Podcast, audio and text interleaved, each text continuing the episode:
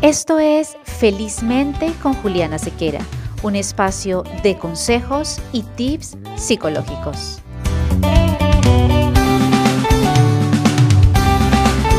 Hola, bienvenidos a nuestro podcast de la semana.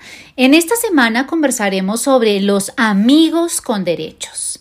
¿A qué se le llama amigos con derechos? ¿Por qué surgen este tipo de relaciones? Bueno, de eso conversaremos esta semana. Quisiera comenzar por comentarles que las personas se involucran con otras por muchas razones, por una necesidad de acompañamiento, de compañerismo, por amor, por sexo e incluso para impulsar su autoestima. Pero detrás de la figura o expresión amigos con derechos existe el deseo de satisfacción sexual y de reconocimiento. Este nuevo concepto integra dos tipos de relaciones Primero, la amistad y luego la intimidad sexual, eliminando los vínculos afectivos. Generalmente encontramos en este tipo de relaciones que son personas que buscan satisfacerse en el plano sexual con otras, sin involucrarse afectiva y emocionalmente.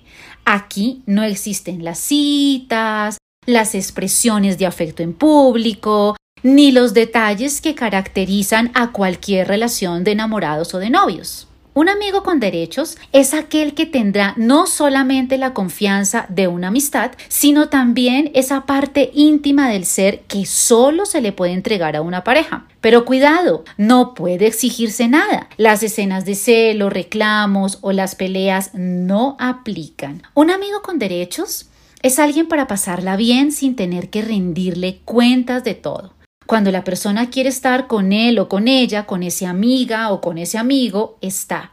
Y si no quiere estar, no está. En este tipo de relaciones prevalece la ausencia de compromiso, de estabilidad, de responsabilidad. No existe, como les mencioné anteriormente, implicación afectiva y su finalidad es simplemente el placer erótico o sexual. Pero, ¿por qué surgen este tipo de relaciones? Para mí, y según los estudios también, por miedo al compromiso. Porque eso de pasarla bien con otros sin involucrarse afectivamente es un cuento no muy real. En este tipo de relaciones las personas buscan no involucrarse afectivamente, pero la realidad nos dice que casi siempre uno de los dos termina involucrándose afectivamente, queriendo ocupar un espacio donde el compromiso sí esté presente, es decir, avanzar la relación para lograr ser una pareja formal. Pero no es así. Y justo ahí inician los problemas, porque esto difícilmente va a suceder. Porque imagínense ustedes, el miedo al compromiso, sumado a la posibilidad de tener una persona cuando se desea y sin explicaciones, es la combinación perfecta para nunca dar un paso a lo formal.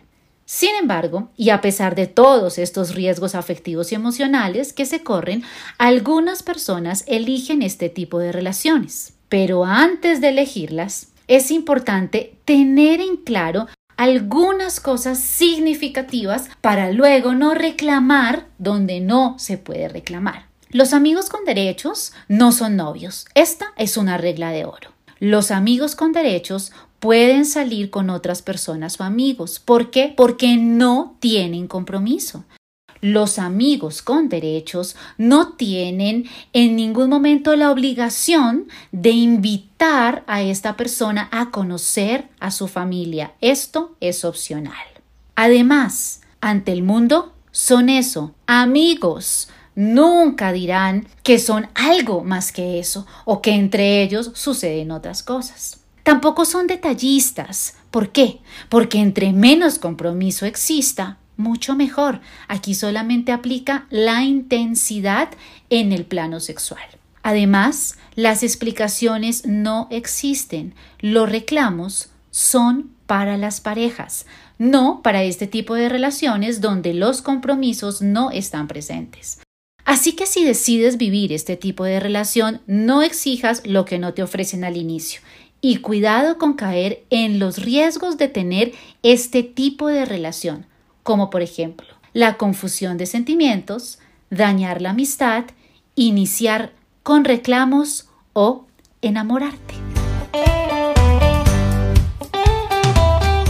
Nos reencontramos la próxima semana en Felizmente con Juliana Sequera con más temas psicológicos. Gracias por escucharme.